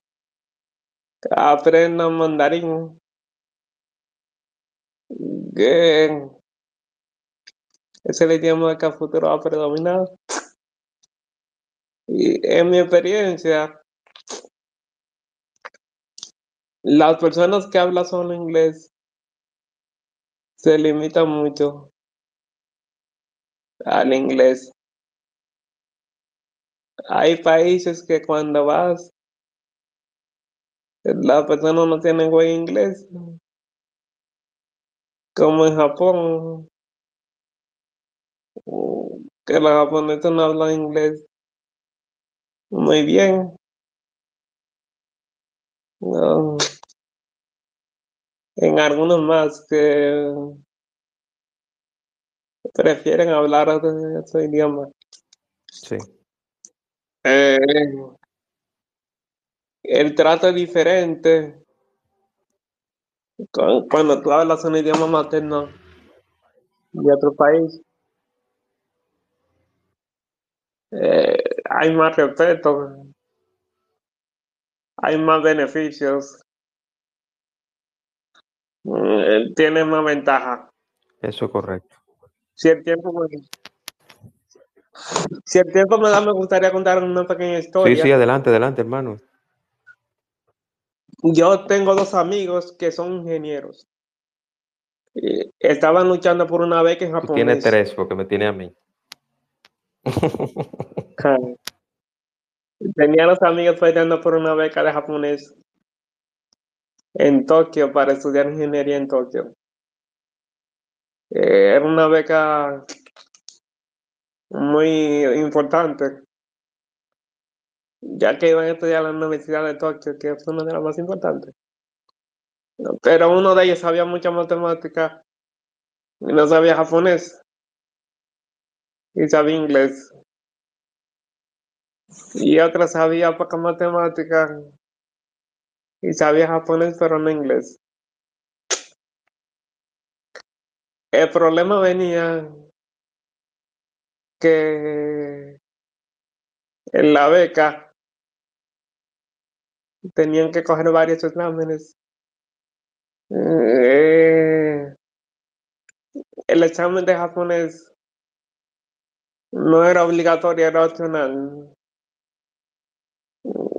Y adivina quién pasó. El que sabía menos mate, japonés. Japonés, pero poca matemática. Ahora, ¿por qué pasó? Por el idioma. Mm, Sí. ¿Ya ves? Sí. Entonces, en los, en, en los idiomas. José Luis, entonces eh, tú dices que el límite es el cielo en los idiomas. O sea, tú consideras que cualquier persona que se dedique a aprender un idioma, sin duda lo puede lograr. Si hace los sacrificios necesarios, sí. Sí. Hay muchos Así sacrificios. es, así es. José Luis, yo quiero agradecerte nuevamente la oportunidad por tenerte acá. Eh, quiero felicitarte y, y- y incentivarte a que sigas adelante. Yo sé que cosas, cosas grandes vendrán para ti con el favor de Dios.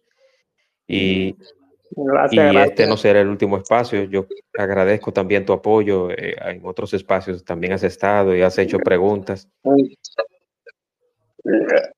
Gracias. De verdad que siento, siento un profundo agradecimiento y un orgullo por ti. De verdad, te, te felicito y, y sigue adelante, hermano. De verdad que sí. Si tienen una última pregunta, pueden hacerla. Una última pregunta para José Luis. Vamos, Liranzo tiene. Adelante. ¿Y qué hay en agenda, Jo- Jo- José Luis? ¿Qué, eh, qué hay, qué hay en agenda entonces? El próximo idioma a aprender. ¿Cuál es el próximo? Exactamente, ¿cuál es el próximo? Lo serbio prácticamente. Serbia. ¿Cuál? Serbio. El serbio. Vas a- ¿Y por qué el serbio eh, específicamente? Algún día quiero ir allá. Ajá, Entonces me dicen, me dicen, me cuenta un angelito por aquí, un ratoncito por aquí, que es porque eres fan de, de Nikola Jokic. Sí. Jokic. Nikola Jokic. Yo todo. y, los de, y de los, y de- y de los de- de los Denver Nuggets en busca del, del, del- del back to back. Debo decir que uno de mis ídolos en idiomas es Carlos Malk, el escritor de serbio. No, Eh, ¿qui- ¿Quién es tu ídolo? ¿Cómo se llama? Carlos Malk, el escritor del Capitán, Ya. que sabía más de 50 idiomas. No sé si lo sabían. Sí. Uno de los grandes políglotas, uno de los grandes políglotas de la humanidad. Sí. Así es. José Luis, de verdad, eh, ha sido muy fructífero este espacio, gracias al Iranzo, al doctor Miguel Grullón, a, Alberto Fiallo que se quedó. Alberto tiene que estar, Alberto tiene que estar embelesado por ahí escuchando, porque él, él se interesó inmediatamente, le hablé de ti. Y Anonadado. sí, sí, sí. Ah, No sé si, no sé si Alberto me escucha.